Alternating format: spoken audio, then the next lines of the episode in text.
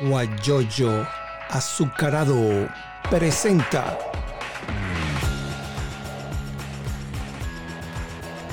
la noticia con Eleazar Benedetto.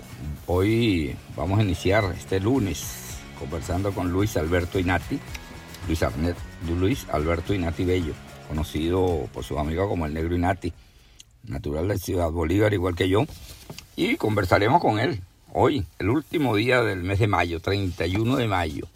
¿Ah? ¿Qué les parece? Aquí en los Estados Unidos el Día de los Caídos, Día de la Recordación. ¿Y qué otras informaciones podemos manejar? Bueno, fíjense ustedes, hoy 31 de mayo es el Día Mundial de, del Día Sin Tabaco. Otra información que se está manejando es que Brasil definitivamente es la sede de la Copa América. ¿Qué les parece? o sea, Argentina, ni Colombia y por supuesto, por último, Venezuela no, no, la aceptaron, pues Venezuela está, los estadios de Venezuela están en el suelo. Hoy también es día del egresado de la Universidad Central de Venezuela. Colombia decretó militarización, volvió la calma, sobre todo en Cali. Es una situación que se está manejando muy fea allá en, en nuestra hermana República de Colombia. Y las otras informaciones es que vamos, que nuestro invitado hoy es repetimos, Luis Alberto Inati Bello, él comenzando, él ha sido ADECO todo el tiempo, como decía Romulo Betancourt, ADECO, ADECO, ADECO, ADECO hasta que se muere. Fue dirigente estudiantil de la Universidad de Oriente, donde egresó como licenciado en administración. Fue secretario juvenil de, ese partido. Él es de la época de la generación de Julio Rivarrí, de Héctor Alonso López, eh, no de Antonio Ledesma, Antonio como que estaba un poquito mayor que ellos, de Julio Urribarrí, bueno, una cantidad de dirigentes, Orlando Gutiérrez también, que fue gobernador en Mérida, con ellos, con Luis Alberto, ah, fue presidente de ENSAL y también fue senador de la República, senador al Congreso de la República de Venezuela, cuando lo que se llamaba, lo que se llama ahorita Asamblea Nacional, antes era el Congreso de Venezuela, el Congreso de la República. Él también fue senador allí. Entonces, bueno, muchas cosas que conversar con Luis Alberto. Le damos los buenos días y bienvenido. Buenos días, Eleazar, ¿me escuchas? Sí, ahora sí. Yo no te escuchaba antes. Muchísimas gracias por la invitación. Muchísimas gracias por la invitación, hermano. Saludos a tu, a tu grata audiencia. Y bueno, estamos a la orden para conversar, que lo hacemos muy a menudo nosotros. Claro. WhatsApp. Por, en privado y siempre estoy participando en tus programas tan interesantes. ¿no? Sí, señor. Muchas gracias. Bueno, Luis Alberto, fíjate una cosa. El, la situación en el país eh, se torna un poquito, uno dice una cosa, uno para abajo, otro para arriba. Eh, y, actualmente, por ejemplo, tenemos eh, que la situación, por ejemplo, aquí se está hablando ya, primero se habló de cese de usurpación, gobierno de transición, elecciones libres todo el tiempo, rara, y hablo y hablo. Ahora se habla de un acuerdo de salvación nacional. Pero Guaidó sigue siendo presidente de la República interino y sigue siendo presidente de la Asamblea Nacional. Entonces, nos queremos que tú nos expliques si eso se puede resolver cada quien a su lado, por lo menos Guanipa, que es el primer vicepresidente, que se quede como presidente de la Asamblea Nacional, y, y, el presidente Juan Guaidó, que se quede como presidente interino yo creo que así se podrá trabajar mejor. No sé cuál es tu opinión. Bienvenido y buenos días. Sí, buenos días a todos. Eh, en realidad, pues, eh, esto de, del acuerdo de salvación nacional hasta ahora no ha sido explicado en detalle. Nosotros eh, más bien estamos preocupados porque todos los diálogos que se han realizado con el gobierno han sido un fracaso y ha sido, han sido un engaño. Nuevamente, pues, se está conversando, eh, hay un diálogo que lo realiza aparentemente un, eh, un enviado, eh, creo que es Freddy Guevara, pero la ruta que se planteó el presidente interino fue gobierno de transición, cese del usurpador y elecciones libres. Ese gobierno de transición ha servido para designar a una cantidad de embajadores y, y algunos funcionarios extranjeros fundamentalmente. Nosotros creemos que ese gobierno de transición debe seguirse estructurando. Hay muchas cosas que pueden lograrse por esa vía de la transición. El país está en una situación de emergencia muy grande. La pandemia está haciendo estragos en Venezuela porque no se ha vacunado. Somos el último país del mundo en vacunación. Se han vacunado eh, altos funcionarios del gobierno, eh, enchufados, altos jerarcas militares y algunas personas allegadas al régimen, pero en realidad el país, las cifras que estamos viendo de muertos y de enfermos va creciendo de una manera acelerada. Impresionante. Estamos perdiendo familiares, estamos perdiendo amigos, estamos perdiendo muchísimos venezolanos por la pandemia. Y eso se puede atender desde el gobierno interino. Ya ellos hicieron en una oportunidad a través de un programa que se llamaba Héroes de la Patria. Ellos le dieron apoyo a los médicos y a los, a los enfermeros, a las enfermeras. Al personal de salud. Y en este momento que se necesitan vacunas, que se necesita material médico, al personal de salud, a todo los, el personal es, de salud. Es necesario que el interino tenga un equipo, por supuesto, y él, debería designar un ministro de sanidad, un equipo de sanidad, y, y, yo estoy seguro que tanto los Estados Unidos como los países europeos le liberarían recursos para manejar ese problema de la pandemia. Y a través de organismos ONG como la Cruz Roja y otras, entrar en un proceso de vacunación masiva. Ahora fíjate. Pero la ruta. Luis Alberto, te interrumpo un momentico. Ayer, por ejemplo, en Caracas se formó lo que uno dice en Venezuela un, un zamparrancho. En el hotel este que está en el, en el Ávila, que antes se llamaba el Conaoto. ¿Te acuerdas? Que lo construyó Pérez Jiménez. Bueno, ese hotel que lo reformaron y todas esas cosas, allí el Ávila, el Ávila que se llama ese hotel. Entonces, allí se formó, bueno, un desastre porque la cantidad de personas que subieron porque dijeron que iban a vacunar. Resulta que no, dieron abasto, porque subió, bueno, dicen que subió casi toda Caracas, por, por el teleférico, te imaginas, ¿no? Y, resulta que dije, no, señor, aquí no pueden salir nada. Entonces, con esa improvisación, con esa falta de información, no se puede hacer nada, porque llega un montón de gente, la aglomeración sin, sin mascarilla, en algunos casos hay la contaminación. No sé si tú te enteraste de esa situación ayer. Sí, sí, en realidad se están violando las normas de distanciamiento social, se están violando, eh, que la gente inclusive en el transporte público, el poco transporte público que queda, eh, tienen que ir eh, incumpliendo las normas de seguridad porque van montados uno encima de otro cuando hay que mantener distancia, cuando hay que cargar mascarillas. La gente no tiene ni siquiera para comprarse una mascarilla. La situación que hay es delicada desde el punto de vista de la, de, de, la capacidad del venezolano para poderse dotar de, esas cosas.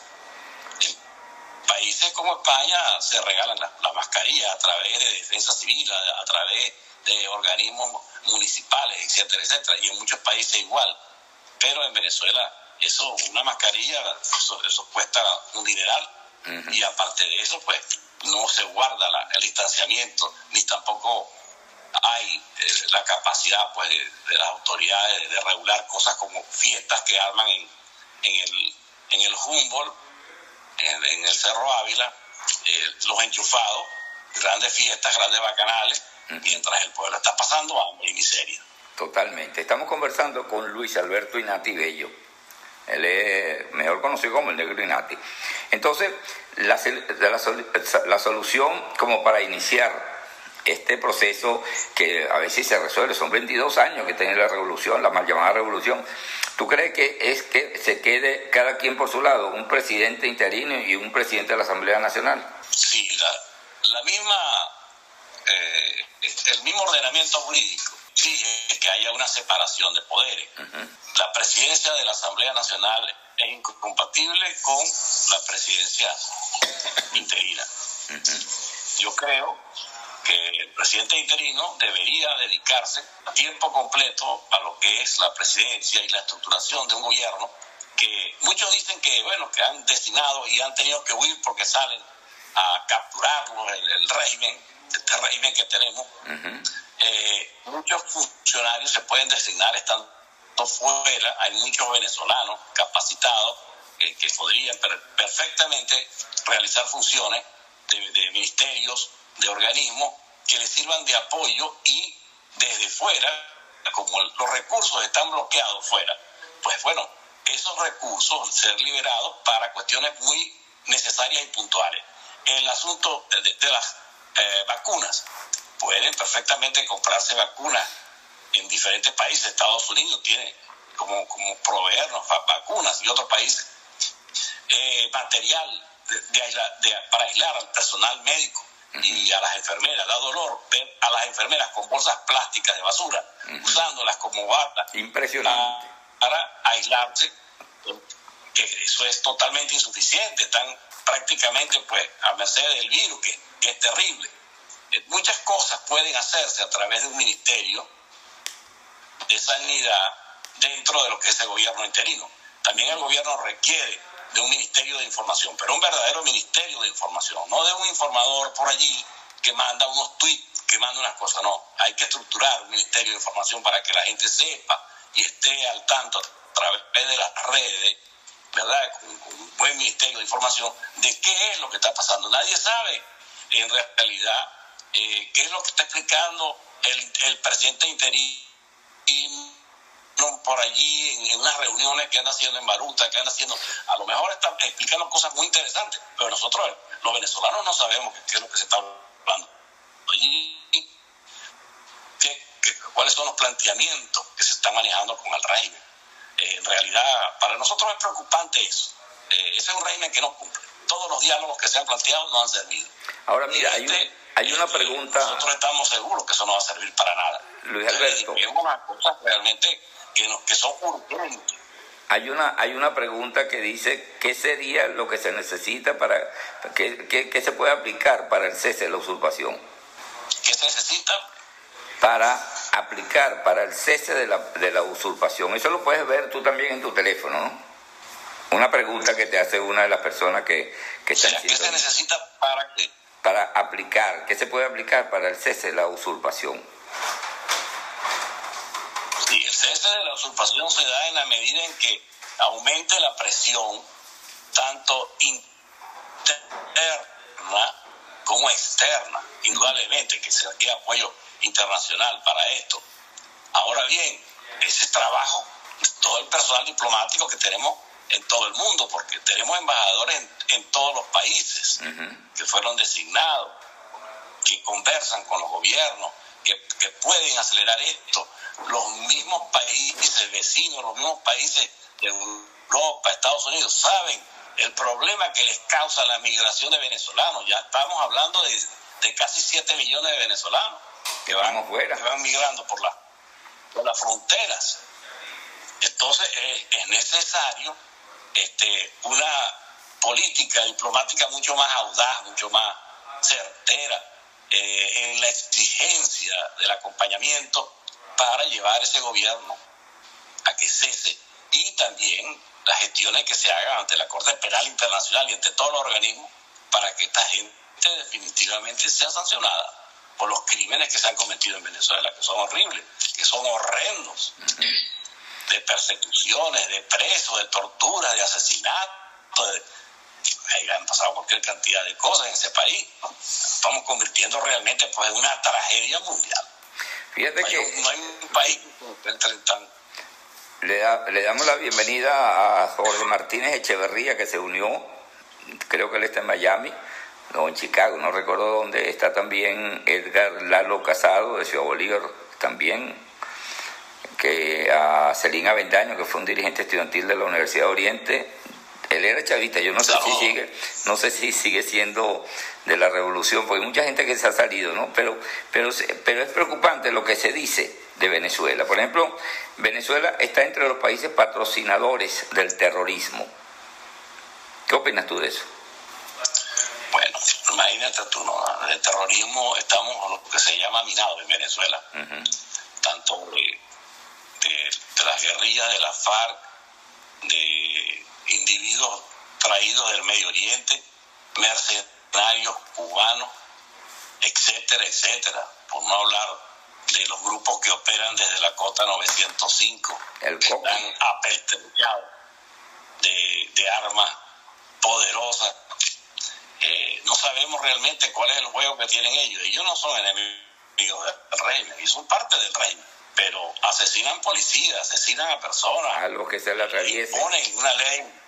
Sí, Está bien. el país realmente pues, se nos ha convertido en unos predios de- del terrorismo y de los delincuentes tremendos. Están en, en diferentes parcelas, pero parcelas gigantescas, los estados que se han repartido. Si fíjate una cosa, eh, Nosotros, pues, un estamos muy punto porque importante. la- de continuar así, el país se nos va a extinguir. sí, claro, se está destruyendo, se va a destruir, no, se está destruyendo, está destruido. Pero fíjate una cosa, Sí. este, Nicolás Maduro está invitado para un diálogo que se va a sentar gobierno, régimen y oposición. Entonces, llama la atención que el mismo Maduro dice, bueno, yo me puedo sentar, pero me quitan las sanciones, me devuelven los CISGO, me, está, está exigiendo, entonces, pero bueno, un gobierno que según me dicen, un régimen que está, según me dicen que está agonizando, entonces está pidiendo, eh, está exigiendo eh, unos requisitos para poder sen- sentar en la mesa, en la silla para discutir los diálogos. ¿Cómo, ¿Cómo ve Luis Alberto Inati esta situación? ¿Exigir qué? ¿Por qué? ¿Y para qué? Sí, las condiciones que pone Nicolás Maduro son para que eh, el grupo que encabeza la oposición se pare de la mesa. Él, Claro. él lo está haciendo de manera deliberada para luego justificarse diciendo, bueno, esta gente se paró, pero las condiciones son inaceptables de todo punto de vista. ¿Cómo se le van a liberar fondos a un, a un régimen eh, criminal que se ha robado pues, grandes sumas de dinero? Y, y al liberarle esos fondos sabemos cuál va a ser el destino. Exactamente. Eh, En ningún momento se van a orientar a resolver los problemas del país, sino seguirá el reparto del, botín. Eso, eso, ten la seguridad que eso se Y por otro lado, pues, eh, este señor quiere que le quiten hasta las sanciones que pesan sobre él por las acusaciones graves que hay en la justicia norteamericana Y en por el mundo. narcotráfico, por una cantidad de, de delitos que han cometido. Exactamente. Eso es imposible, eso no está en las manos de la oposición, eso ni siquiera en las manos del gobierno de los Estados Unidos. Es la justicia norteamericana la que lo está solicitando, a él y al grupo de gente que lo acompaña. Ajá, Hay pero, órdenes pero de captura sobre sí, cabeza. inclusive anda corriendo una información que ya la Corte Penal Internacional dictó autodetención de solicitar la, la aprehensión de Nicolás Maduro. Consulté con una persona allá en España, en Madrid, una abogada que, está, que, está metida ahí en, la- en el CPI, me dice que eso todavía no ha salido, pero que puede salir en cualquier momento. Eso fue lo que me dijo, que el 15 de junio se- se posesiona el nuevo fiscal, un, bri- un británico, de esa Corte Penal Internacional y que la Bo- Bosanuda, creo que así es que se pronuncia, eh, va, ya, ya, ya está trabajando hasta esa fecha. Pero vamos a irnos al estado nuestro, el estado Bolívar que por ahí hay mucha gente que está hablando de, de algunos opositores que se van a, van a lanzar su candidatura para la, la- gobernación, por ejemplo, Américo de Gracia. Y Luis Silva sería, Luis Silva de Acción Democrática lo apoyaría, eso, eso es lo que se está diciendo extraoficial, no, no estoy diciendo que es verdad, y que Luis Silva sería el candidato a la alcaldía. ¿Sabe Luis Inati que tiene contactos allá eh, con, con toda esa gente de, de Acción Democrática en el estado Bolívar, que eso se está cocinando? El día pasado le envié un WhatsApp a Luis Silva, lo conozco porque trabajé en su campaña en el circuito de Ciudad Bolívar por, por su candidatura A diputado. y él quedó electo como diputado con el apoyo de, de toda la unidad y de Acción Democrática, por supuesto. Pero no me respondió. Le dije, mira, Luis, que hay de cierto en esto. Lo que sí es que hay una campaña bastante fuerte en torno a Américo de Gracia, como candidato a gobernador, en, las redes de allá del Estado. Y todo pues apunta a que Américo eh, regresa a Venezuela después que salió en una situación bastante incómoda, porque te debe recordar que él tuvo que asilarse en la Embajada de Italia, que tiene familia italiana, y tuvo que salir con un salvoconducto del país, o, salir por la frontera, una cosa así, y que ahora está regresando de manera pues eh, muy tranquila porque a través del CNE todo aquel opositor que se postule obtiene una amnistía. Bueno, esas son las cosas que le, dan la bendición. Es, criminal hasta tanto se postule. Lo que tú te postulas deja de ser criminal para el régimen de Venezuela. Es una cosa de perro ¿no? Mira, pero fíjate una cosa. Eh, Imagínate tú. Eh, Inati. Obtiene el perdón. Ajá. Fíjate una cosa, que allá en, en, en el estado Carabobo se comenta también que este señor Escarano, que fue alcalde, él va a ser, él va a ser candidato a la gobernación por la oposición. No sé, ¿qué, qué opinas tú? ¿Será cierto? Yo lo que observo es que están postulándose para cargos de gobernadores que cada vez tienen menos capacidad de, de, ejercer tal. Eh, no hay posibilidades del ejercicio de esas gobernaciones porque le nombran un protector si el que gana es un opositor al régimen. Y prácticamente pues esas gobernaciones han quedado con muy pocas funciones o, nulas funciones. Entonces yo no, yo no entiendo el por qué eh, eh, tanto eh, amigos venezolanos están en, en, esta, en esta situación de, estar aspirando a gobernaciones cuando el problema no lo vamos a resolver por la vía de unas elecciones de gobernadores y alcaldes. El problema requiere pues de un gran esfuerzo de unidad, de seguir adelante con ese gobierno de transición que se fortalezca, que se nutra de, de más recursos y de más personas que se dediquen pues a la actividad de apoyar a los venezolanos, de apoyar al país y conseguir el apoyo, el acompañamiento para que cese el usurpador en sus funciones. Esa es una tarea que se puede lograr. Nosotros tenemos eh, esperanza en que eso puede ocurrir y que en cualquier momento un organismo de esto va a tomar la decisión, la Corte Penal, o los mismos tribunales norteamericanos tendrán que ordenar pues el que se le detenga, el que se le vaya a buscar a Venezuela, porque los delitos son graves y además este, eh, la justicia será lenta, pero, pero llega. Pero llega. Lo que pasa es que estamos esperando y ya llevamos 22 años esperando y Cuba eh, siempre decía que iba a salir, que ya viene, que no sé qué cosa y resulta que, fíjate, ya llevan 62 años y nosotros llevamos 22. O sea que yo no sé, yo, yo las esperanzas son las últimas que pierdo, pero, pero la situación es un poquito, no difícil, pero sí lo veo un poquito imposible, porque eh, dicen que vienen los cascos azules, mucha gente dice, no, lo mejor es que haya una intervención de fuerza. Bueno, no, no tanto. Entonces la gente eh, duda de lo que pueda pasar. Entonces a mí me, me preocupa toda esta situación, no solamente a mí, sino todos los venezolanos, porque yo tengo como tú tienes familiares allá en Venezuela, yo tengo familiares, tengo grandes amigos y amigos y familia que se han ido, poco a poco se han ido de, de, la, tierra y se han muerto, han fallecido, entonces uno no, no, no puede acompañarlo al velorio, no puede acompañarlo a darle un abrazo de solidaridad, entonces, y cada vez que yo hablo con alguien allá, bueno, la situación que se presenta, y entonces fíjate, eh, viene el caso de Perú con este señor Castillo y Keiko. Entre los dos yo me quedaría con la mujer, porque creo que es la menos mala.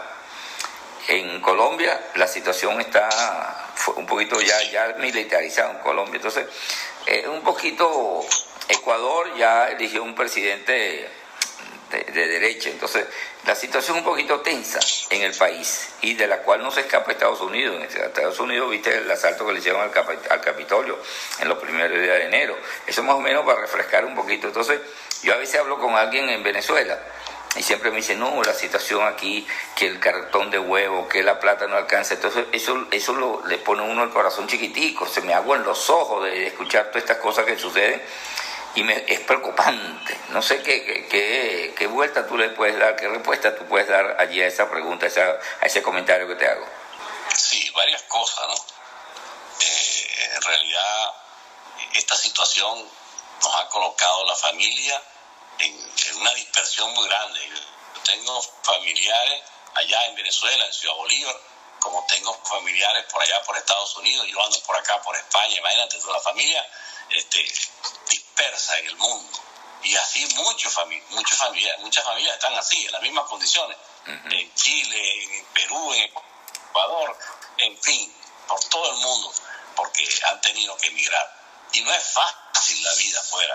De eso estamos eh, conscientes los que vivimos fuera. Eh, pero sabemos que vivimos en mejores condiciones que los que están dentro. Y, y nuestro dolor y nuestra preocupación es que los que están dentro puedan alcanzar ciertos niveles de existencia, porque ya están en la sobrevivencia. El tema de las vacunas para mí es prioritario, hay que, hay que atenderlo ya. Eh, hay que comprar vacunas en cantidad. Ahí no se ha vacunado sino al 1% de la población. Es cierto. Y están muriendo amigos, están muriendo familiares, están muriendo gente conocida. A diario nosotros recibimos información de, gente cercana que ha muerto de, de la pandemia. Y eso tiene que enfrentarse, porque el gobierno nacional no lo va a hacer.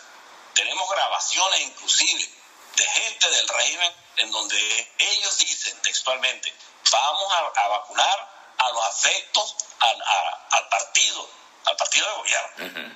a, más nadie. Así mismo, tenemos las grabaciones, lo hemos escuchado. Yo les he escuchado Entonces, también, ellos no les interesa, no les interesa. Y bueno, te podrás imaginar si el, si el interino eh, pierde tiempo en este diálogo o se queda allí eh, corremos el riesgo de que se vaya extinguiendo la función interina que él tiene. Él tiene que vitalizar la función del interinato, dándole todo el apoyo y exigiendo los recursos que están afuera. Venezuela cuenta con una cantidad de recursos gigantescos. ¿Por qué tú crees que Nicolás Maduro está pidiendo que le liberen los recursos que están afuera? Porque no son tres lochas las que están afuera.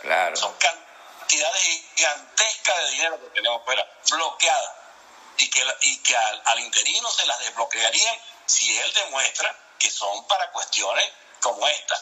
Por otro lado te digo, también, eh, así como se apoyó a los médicos y a los enfermeros en un momento determinado con el plan Patria, eh, este plan de los héroes de la patria, también se puede apoyar a los profesores, porque hay toda una data que han suministrado los rectores, y se puede apoyar también a todos estos docentes que lo que ganan son miseria. No alcanza para nada. Porque Dos están dólares. luchando contra la pandemia y, lo que ganan son 10 dólares, 10 dólares mensuales. No, no, no, eso es mucho. Espérate. 10 no. Mira, pasado. 2 o 3 dólares nada más, no, no 10, 10 es mucho. No se sobrevive con eso. Claro, por eso. Eso es una cosa.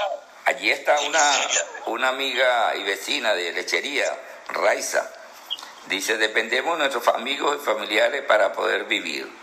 Y más adelante dice, las vacunas deben ser para todos. Es un lema que hay que, eh, que, que, se haga viral en las redes. Vacunas venezolanos, venezolanos necesitan las vacunas. Es urgente la vacunación porque es verdad, allá se están vacunando, como tú lo acabas de decir, y eso anda rodando también por las redes, donde dicen pues que aquí se vacuna nada más los afectos al régimen, y eso no puede ser. Entonces, bueno, que, es una situación demasiado, demasiado.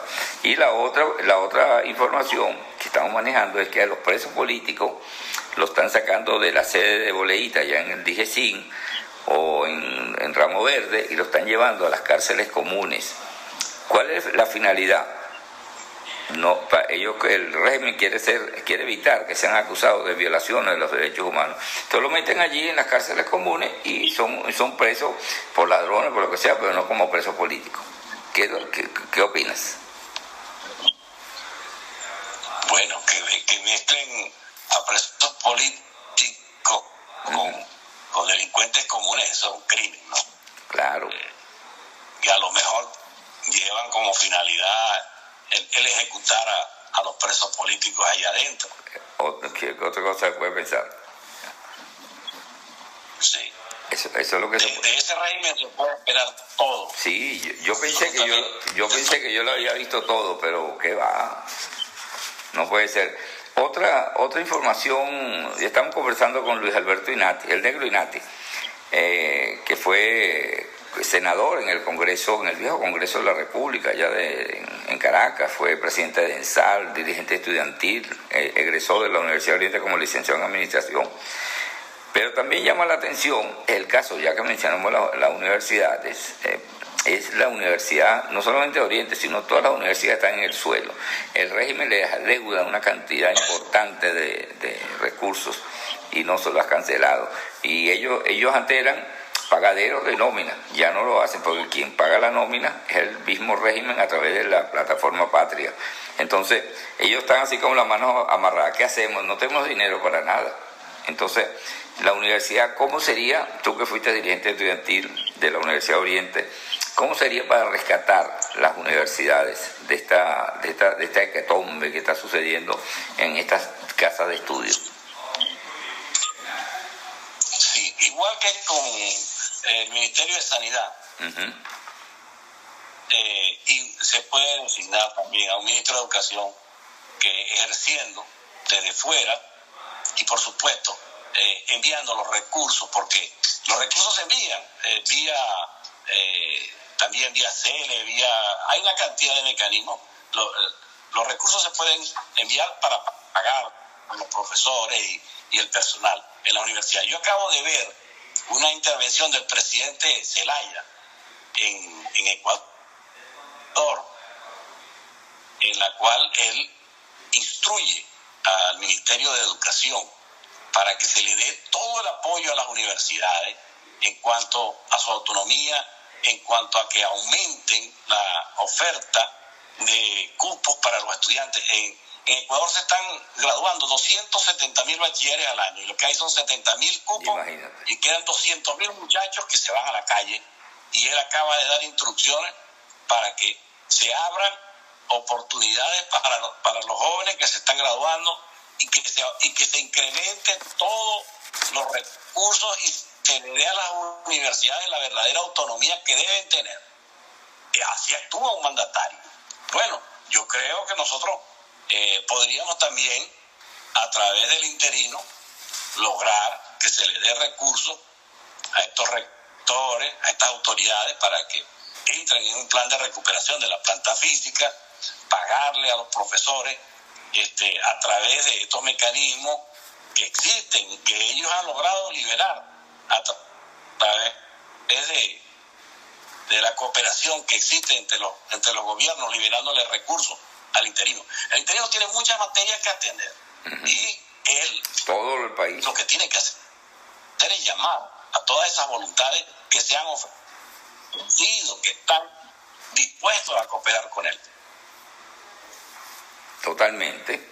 Y, y, eso cómo se puede hacer? Pues, por ejemplo, fíjate, yo, yo había visto por, por la historia, por Google y otras cosas, Internet, por ejemplo, que cuando la China de Mao Zedong quemaban los libros en las plazas públicas allá en China, la otra fue los, nazis, cuando Hitler quemaron unos libros en, Alemania, en Berlín. Pero nunca pensé que en Venezuela quemaran libros, como quemaron la, biblioteca de allá de la Udo Sucre, la quemaron completica. Estaba hablando... Ah, ok. Yo pensé que se había ido la luz, no puede ser en España. que se vaya la luz. ¿Ah? Recientemente pagamos el recibo de la luz. Ah, bueno, menos mal. Pero fíjate, no sé si escuchaste todas las comparaciones que te hice con la quema de los libros. Que te dije que en la China de Mao Zedong quemaron los libros. En Berlín, en Alemania, cuando Hitler quemaron unos libros en la plaza también. Y nunca pensé que en Venezuela se fueran a quemar unos libros como lo, lo quemaron en la biblioteca de la Universidad de Oriente. Que quemaron no los libros, quemaron toda la biblioteca. Este fin de mundo Entonces, como dice la doctora Miriam, dolor inmenso, eso, eso nos dolió a todos, esa situación. Sí. Tú estudiaste en esa universidad, el auditorio, el auditorio, el auditorio de la UDO, donde, donde tú participaste en muchas actividades, muchas reuniones, asambleas. Eso está destruido. Ahí no queda nada, sino las cuatro paredes, ni el techo queda. El núcleo más importante del agudo, claro. es Cerro Colorado, lo han agarrado los vándalos, destruyeron, quemaron la biblioteca, quemaron el auditorio y han destruido pues, buena parte de la planta física. El Instituto Oceanográfico, que, era el más importante del país, el Instituto Oceanográfico, que cuántos exámenes, cuántas investigaciones nos hacían en ese instituto, Instituto Oceanográfico. Ahí hay, ahí hay gente, inclusive traída de, todo el mundo, eh, cuando el rector Luis Manuel Peña sí. estructuró el oceanográfico, él, él llevó a Cumaná cantidades de científicos para estudiar eh, el, tema de los mares eh, en las costas y teníamos hasta un buque oceanográfico eh, que se encargaba de todas estas cosas. Era un, ¿qué le digo? Un, centro de, de, mucha excelencia, el, el, centro oceanográfico. Y recuerdo que en el gobierno del presidente Lucinchi, porque había preocupación por la pesca de arrastra, llevamos como candidato al gobierno lo aceptaron como director de pesca al director del oceanográfico de la Universidad Oriente, quien hizo un gran trabajo y un gran aporte científico para el manejo de la, pesca de arrastra que era considerada y se considera pues como muy dañina eh, para el fondo marino porque destruye los corales, porque eh, se llevan muchos peces pequeños y, y muchos animalitos que los que, terminan pues destruyendo el, ecosistema de los mares. La contribución de la Universidad Oriente allí quedó patente con la presencia del, del director del oceanográfico de la Universidad Oriente. Y asimismo, en muchas actividades, egresados de la Universidad Oriente, de los médicos sobre todo, mira, impresionante, lo decía la doctora, la intensivista de Luis Racetti, el apoyo que están recibiendo ellos en, en, los hospitales de esos pasantes en posgrado, que, que, ellos no se los esperaban, que iban a llegar en cantidades a integrarse a los equipos para atender a los enfermos del COVID. Y son egresados de la Universidad Oriente, en Cumaná, en Anzuategui, en Bolívar, en todos los núcleos de la Universidad Oriente, están esos pasantes eh, en los hospitales trabajando día y noche para atender a los enfermos de COVID. Pero claro, no basta con atenderlo, tenemos que vacunar a la gente, si no la gente se nos seguirá enfermando, se nos seguirá muriendo. Eh, la doctora Miriam te dice, Inati, Roselia te recuerda mucho. Ahí la puedes ver el nombre allí en, en tu teléfono. Así que, Roselia. Un gran abrazo a Roselia. Claro. Compañera de, lucha en la Universidad Oriente cuando éramos estudiantes de, administración y de contaduría. Está bien. Mira, tú sabes que vamos, a, vamos a hablar un poquito de, esta gente amiga y familiares que, eh, por ejemplo, en, en, el, en, el, en, el, sur del estado de Florida está Janina Boto, una sobrina que ella es agente de compra, venta y renta de propiedades. Ella es agente de bienes raíces y ella puede ser ubicada a través del 561-475-9007. Si usted va a comprar una casa, va a alquilar o va a vender, no duden en llamarla. Y si no, a través del Instagram, el, Instagram de ella es eh, arroba G voto realtor. G de gato, voto realtor, arroba, eh, arroba eh, G realtor. O si no, a través del 561-475-9007. Y también de mi hija Gabriela Benedetto, ella está en el, en el sur de Florida y ella es estilista y ella va, como ustedes ahorita, las mujeres allá en, ninguna parte van a, los centros de belleza, a los salones de belleza, ella atiende a sus clientes en su domicilio. Así que eh, ella va y las atiende allí con todas las medidas de bioseguridad y la puede llamar a través del 954-531-4991. 954-531-4991. Haga la cita con ella y cuadre, mire, le vamos a cobrar tanto y más nada. Y, ella va a su casa sin ningún problema. Debemos hablar también de Quique Landeta Fotos. Él es, un, él, es reportero gráfico, pero también hace eh, gráficas, por ejemplo, de asambleas, de reuniones, de matrimonio, de 15 años, todas esas cosas, cuando se hacían de la foto. Quique Landeta Foto está en el 0414-814-0971. 0414-814-0971. Él está ya en Barcelona. Y en la Fundación Mendoza de Barcelona está mi sobrina, Kikina. Ella hace unos dulces exquisitos, torta y quesillo. Bueno, cada vez que me recuerdo de quesillo se me agua la boca porque yo me lo he comido en su casa. Eh, Dulce Mestiza es 0414-829-7465. 0414-829-7465. Y debemos también decirle que en Atlanta está eh, Blue Travel. Ellos envían su caja a Venezuela. Usted lo que tiene que llamarlos a ellos el 770-802-8973. 770-802-8973. Si usted hace las compras directamente en algún establecimiento comercial, Usted llama a esta gente, pues ellos le buscan la caja en ese sitio, se la embalan y se la mandan a Venezuela a la puerta de su casa. Así, 770-802-8973. Y dicho esto, seguimos con el negro Inati, conversando con él sobre muchas cosas que suceden en Venezuela. Y aquí habían algunas preguntas que había eh, escrito. Eh, escuchando una entrevista que le hicieron a Antonio Ledesma, él dice que es la crisis moral y que él plantea también la situación de un gobierno de transición, que se dejen de, te está hablando cese, que en un gobierno de transición, como lo tú estás diciendo, y vienen las elecciones, pero que dice las elecciones tienen que ser elecciones presidenciales, no esas cosas un poquito aquí, otro poquito y otra vez después de un año, dos años, las presidenciales, tienen que ser en este momento. ¿Qué opinas? Te invitamos, te saludamos a Katy, Katy, Katy y Nati, creo que familia tuya, que se unió también. Mi hermana. Ah, tu hermana. Está en Chile. Ah, ok. Bienvenida, Katy. Un abrazo, Katy. La bendición al sobrino.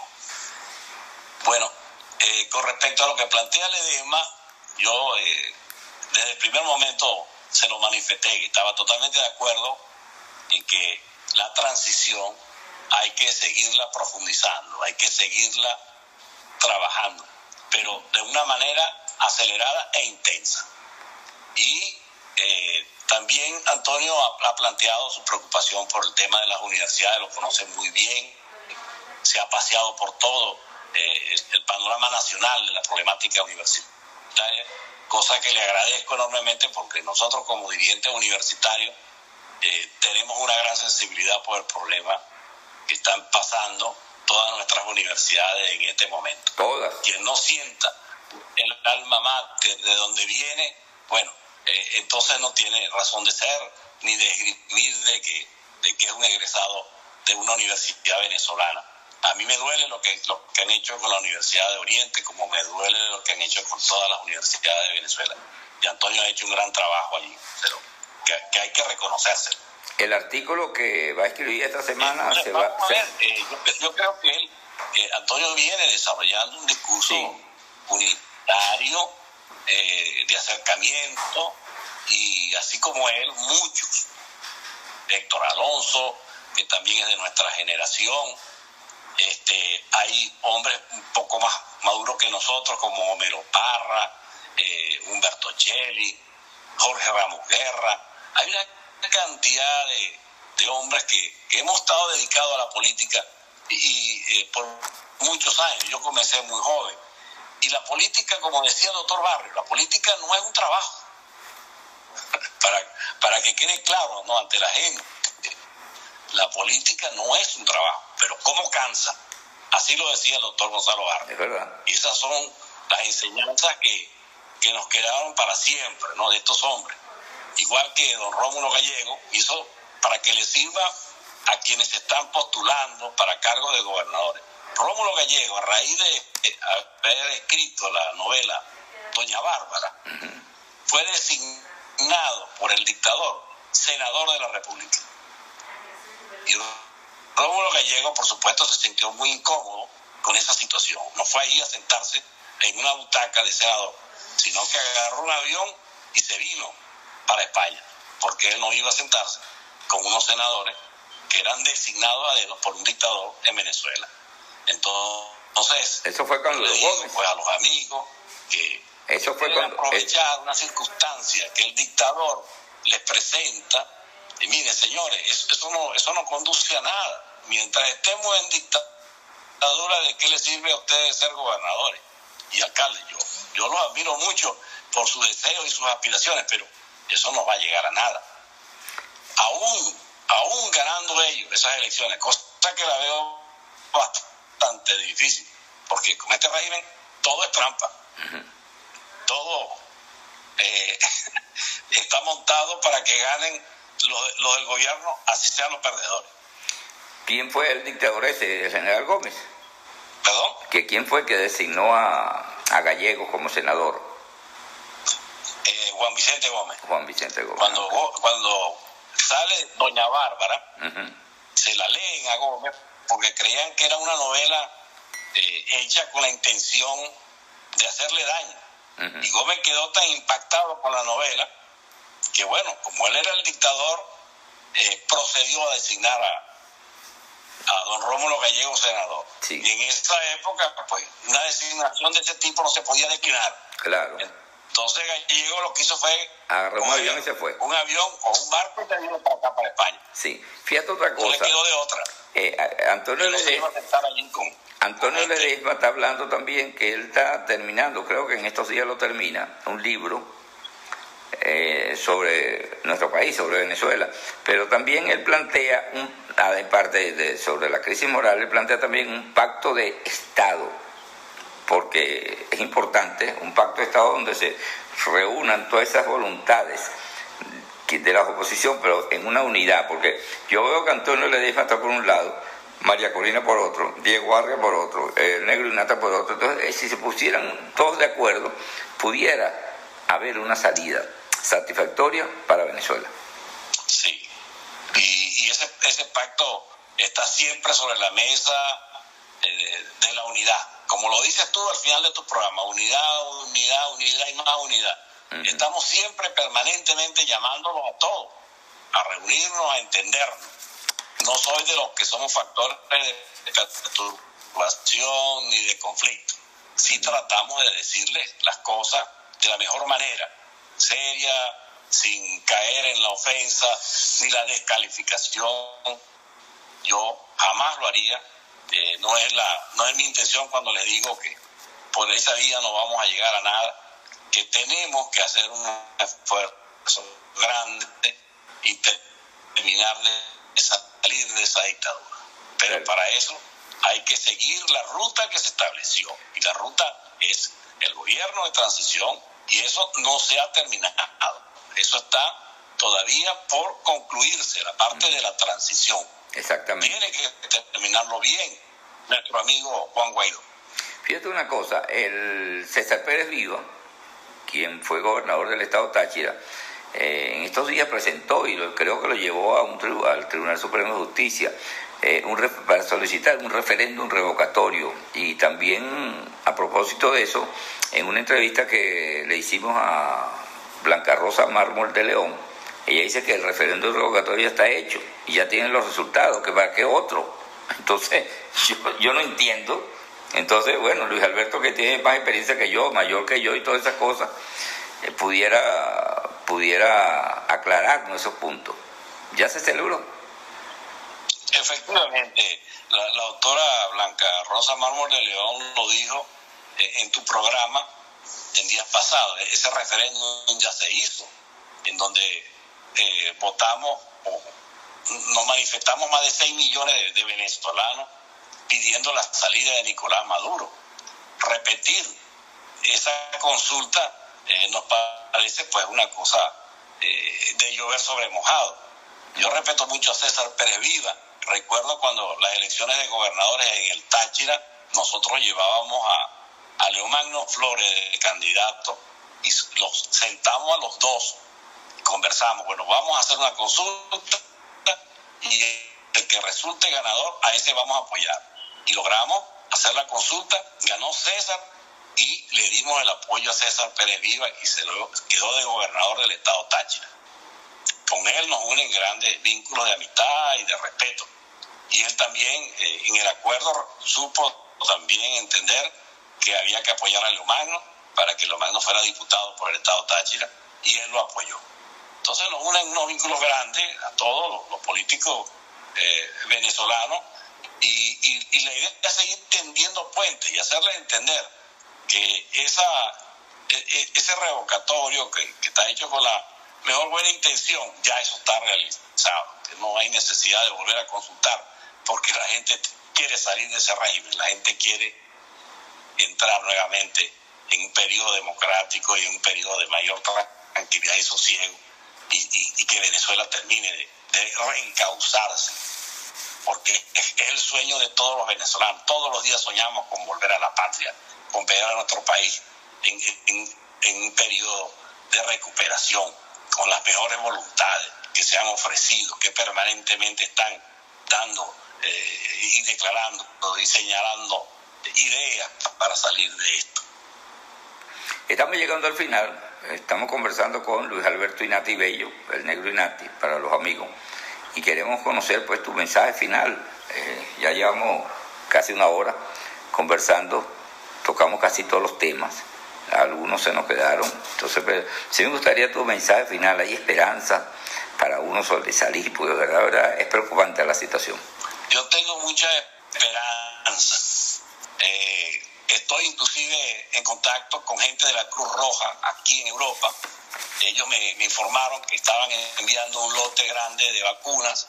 Estoy haciendo esfuerzos para que esas vacunas lleguen eh, a los necesitados y eh, también tenemos contacto con presidentes de la Cruz Roja como el de Bolívar, que es César Pérez Rossi, que lo conoce todo el mundo, pues miembro de la Senata Guayanesa. muy amigo nuestro. Y es un odontólogo muy conocido, para que se proceda a vacunar con esas vacunas que está enviando la Cruz Roja. No son muchas, 1.800.000 dosis eh, para un país que ronda los veintitantos millones de, personas todavía es poco. Pero tenemos que seguir, tenemos que seguir consiguiendo vacunas y le pedimos al interino nuevamente, abóquese a, conseguir la vacuna, a comprarla, tenemos los recursos fuera y tenemos la manera como hacerla entrar a nuestro país.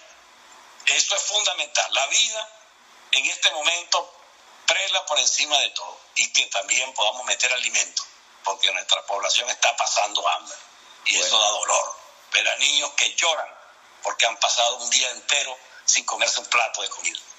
Bueno, Luis Alberto, muchas gracias por haber compartido estos minutos con nosotros. Estamos en contacto y bueno, en cualquier momento volvemos a, comenzar. Luis Alberto Inati Bello, quien es el negro Inati, está en Málaga y con él vamos a conversar en cualquier momento. Nosotros le decimos que este programa lo pueden escuchar a través de guayoyoazucarado.com, radioconcafé.com y eso en audio. Y a través de Instagram TV, a través de mi Instagram, arroba Eliazar Benedetto, allí pueden verlo y escucharlo. Así que no se olviden, unidad, unidad, fortaleza y jamás rendirnos, siempre adelante. Buenos días y que la sigan pasando bien. Gracias, muchas gracias, guayoyo azucarado presentó la noticia con Eleazar Benedetto.